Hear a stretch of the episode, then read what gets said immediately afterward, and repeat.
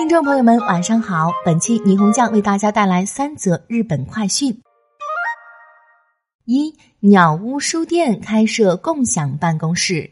近日，鸟屋书店宣布将争取在首都圈开设一百间共享办公室。霓虹酱的记者朋友走访了位于东京代官山鸟屋书店内的新设共享办公室。这里配备了宽敞的办公桌和舒适的沙发，可以一边欣赏窗外的绿植，一边办公。办公室内设计了各种用途的空间，包括便于洽谈交流的半开放式单间，还设置了图书室，使用者可以自由阅读涉及商务、建筑和艺术等领域的三千五百本各类书籍。一位顾客说：“这里有各种书籍，我想在这里读读书，度过一个悠闲的早上。”另一位顾客说：“早上的工作，我想在去公司之前处理一下，于是就过来了。在这里能安静的工作很难得。营业时间从上午七点到晚上十点，可以满足顾客早晚活动的需求，提供包括咖啡和酒精饮料在内的多达二十五种免费饮品，以及面包和二十一种小吃。所以把这里当做咖啡馆或酒吧也毫无问题。费用为六十分钟一千六百五十日元起。”顾客可以通过智能手机上的软件预约和结账，办理入场和离场手续也非常方便。鸟屋书店公司总经理美谷之宏表示：“我们预测未来将是个人的时代。新冠疫情发生以后，人们的工作方式出现了变化，共享办公室也因此受到了欢迎。作为第一步，我们将争取在首都圈开设一百家共享空间形式的门店。此后，还计划大力发展收益性比咖啡店更好的共享办公室，寻求实现与书店相得益彰的协同效应。”二，日本的孩子们愿意接种新冠疫苗。目前，日本民众第二剂疫苗接种率已突破百分之七十五。欧美国家已经开始为小学生接种疫苗，辉瑞也向厚生劳动省提交了相关申请。那么，作为当事人的孩子和家长们到底是怎么想的呢？国立成育医疗研究中心于二零二一年九月实施的一次新冠与儿童问卷调查，针对一千两百七十一名小学一年级到高中三年级的学生，询问了他们对接种疫苗的想法。结果显示，百分之六十的受访学生表示非常愿意或比较愿意接种疫苗。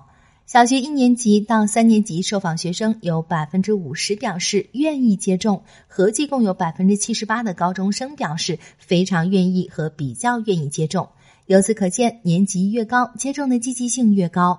关于愿意接种的理由，主要包括不想感染病毒，不想给身边人添麻烦。如果能减少感染者，疫情就可以早点结束。打了疫苗就可以增加兴趣小组和体育活动，而且还想参加学校组织的旅行等等。可见，孩子们都热切的希望回归正常生活。另外，也有孩子表示害怕社会的异样眼光，害怕在学校受到欺凌。似乎孩子们也承受着同调压力。另一方面，那些不愿意接种的学生，主要是因为害怕不良反应、难以预测对身体的长期影响等。家长们对孩子接种疫苗是什么想法呢？孩子年龄在零岁到高中生之间的五千七百五十三名家长中，有百分之七十八表示非常想让孩子接种，或比较想让孩子接种。或许是出于担心没有接种疫苗会影响升学等原因，百分之六十的初中生家长和百分之六十八的高中生家长都表示非常想让孩子接种。三八成企业发放冬季奖金。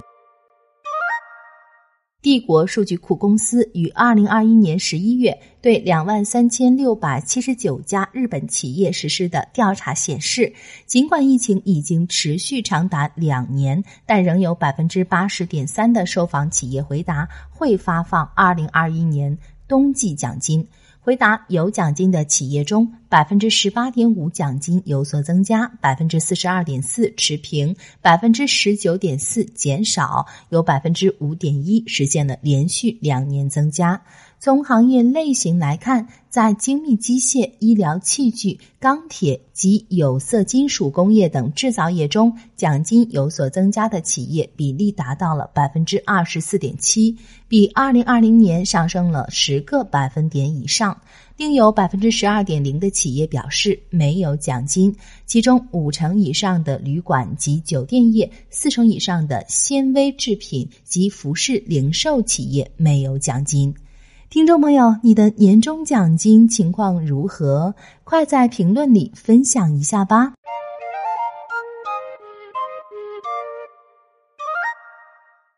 更多信息请看日本网三 w 点一胖点 com。